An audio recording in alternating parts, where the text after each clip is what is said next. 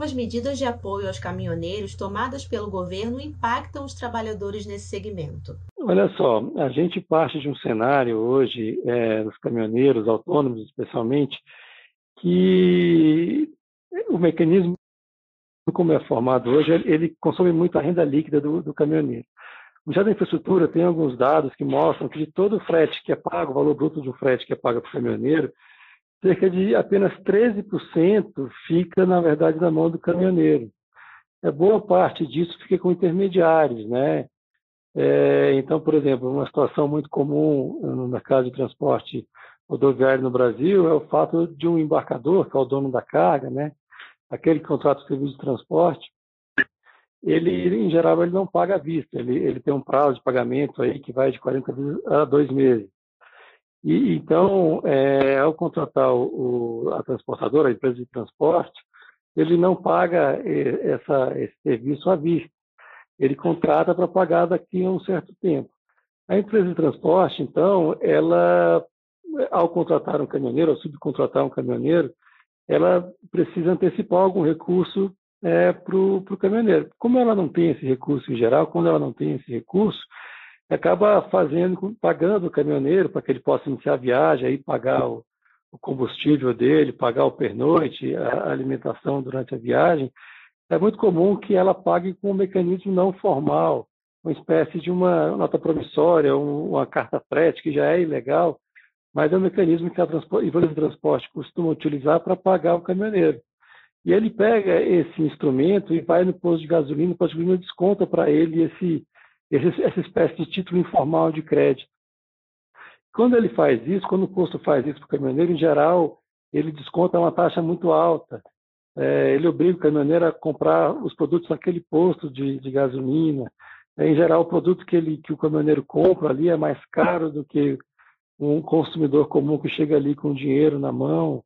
É, enfim, isso tudo vai consumindo é, é, recurso do caminhoneiro, acaba que a renda líquida dele no final do dia, no final da operação, é muito menor do que poderia ser. Então, a nossa estratégia, por exemplo, é, é criar um, um mecanismo onde o caminhoneiro, ao fazer o contrato de frete com a transportadora, ou mesmo com a embarcadora, né, que é a, empresa dona da carga que vai ser transportada, ele possa oferecer esse contrato como recebível né, para antecipação junto uma instituição bancária, uma instituição financeira.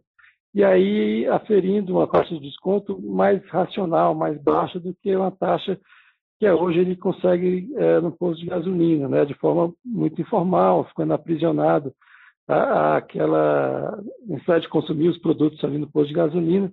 Então, o que a gente espera é gerar eficiência para esse mercado, né, pela utilizando o mercado financeiro para reduzir esse custo de, de, de, financiamento do caminhoneiro e assim aumentar a renda líquida dele. Pode explicar como o DTE vai funcionar e quais são as vantagens? Então, o, o DTE é, é, mais uma iniciativa é, do governo que, tem, que, que busca é, reduzir a burocracia, né? E, e, hoje o caminhoneiro quando vai é, fazer uma viagem ele precisa às vezes emitir uma série de documentos para poder registrar a sua viagem. Precisa, tem documento do Ministério da Saúde, às vezes do Ministério do Meio Ambiente, dependendo da carga, tem licenciamento é, da NTT, tem, são uma série de documentos que são gerados e, e que acabam gerando burocracia, atraso, custo de, de, de transação, demora na, na, na, viagem. E até vem um pouco nessa linha de, de tentar é, colocar todos esses documentos num documento só, único, para facilitar a, a vida do caminhoneiro, digamos assim, né? Mas o DTE também vai servir é, como esse documento oficial de transporte que vai ser, poder ser usado como, é, como recebível para uma operação de antecipação de frete. É, essa é uma ideia que a gente está tocando no Ministério da Economia.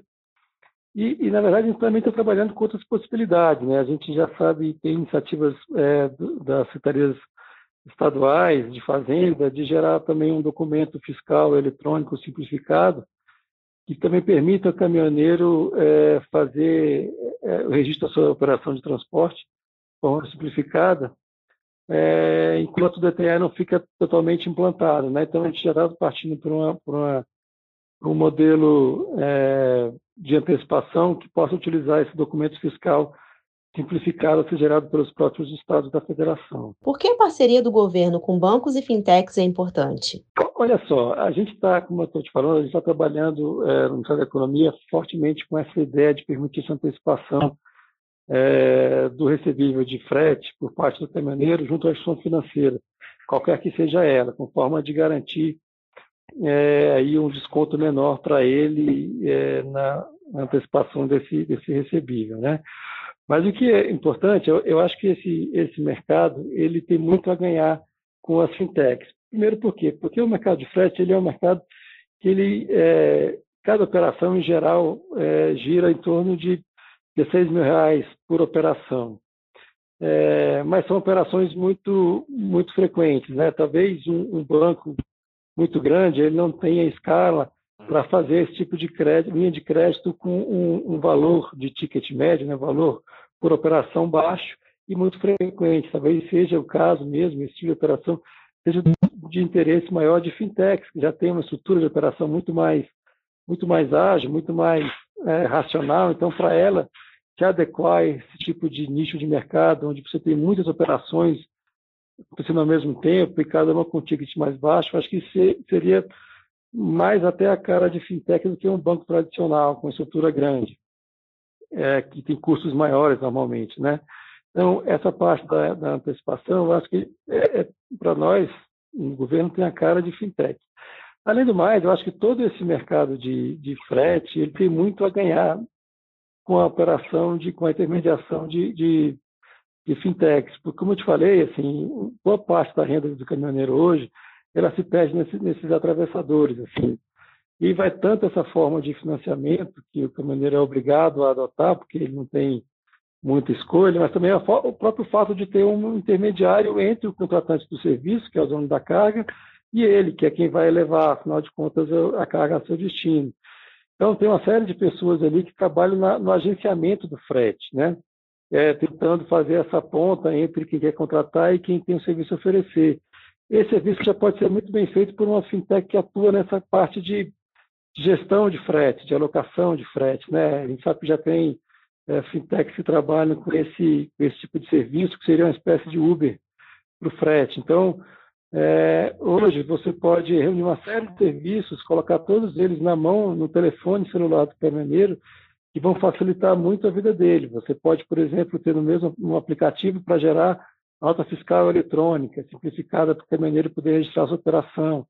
Você pode é, gerar um, um, um aplicativo para fazer a localização da oferta do frete para ele. E depois que ele define lá, faz a, a, dá o ok lá para aceitar aquela oferta de frete, ele pode já abrir para ele um espaço para ele ver as ofertas, dividir e antecipação daquele recebível para ele. Então ele vai lá e clica de novo ali e consegue ter, ter lá uma taxa de desconto para ter antecipação daquele recebível de forma rápida. Então eu vejo aí uma série de, de funcionalidades que as fintechs podem prestar e que vão gerar não só um benefício para o caminhoneiro, em termos de aumento da renda líquida dele, redução de custos de operação dele, como também expansão do mercado de crédito, né? Então, eu acho que esse mercado é um mercado excelente para que as fintechs possam se ajustar e ajudar aí nesse setor do mercado.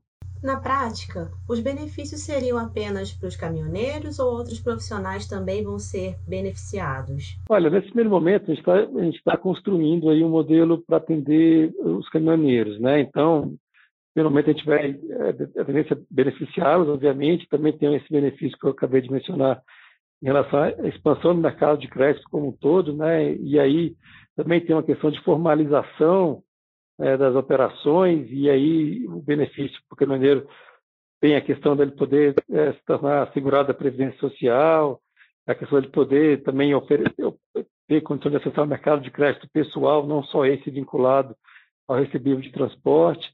Tem a questão dos estados poderem melhorar seu nível de arrecadação, né, de, de eh, incentivando a formalização desse tipo de serviço, você incrementa de alguma forma a arrecadação dos estados. Eu acho que os, os, a, a, os órgãos de governo encarregados de políticas de transporte também conseguem ter uma visibilidade maior sobre a política desse setor, sobre as cargas que são trafegadas, questão das rodovias. Então, eu acho que tem uma série de ganhos aí para esse setor que vão emergir quando a gente colocar esse modelo em prática.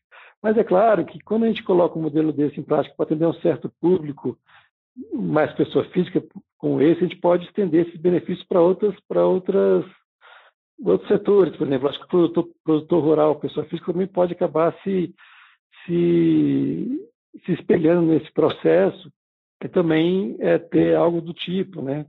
É, para atender as suas necessidades. Aí vai toda uma, uma gama de profissionais, pessoa física, que precisam de uma coisa mais simplificada para poder operar. Todos eles podem replicar esse modelo em suas atividades, profissionais liberais, produtores rurais. Então, talvez a gente colocando esse modelo em operação e ele sendo aberto para todos os participantes, aí eu acho que vai, ser, vai ter uma grande contribuição, um grande papel para as fintechs participarem, aí você pode estender rapidamente para toda uma gama de setores é, econômicos que hoje estão tocados por pessoas físicas. Né? Então, eu acho que o ganho aí para a economia é, é bem significativo.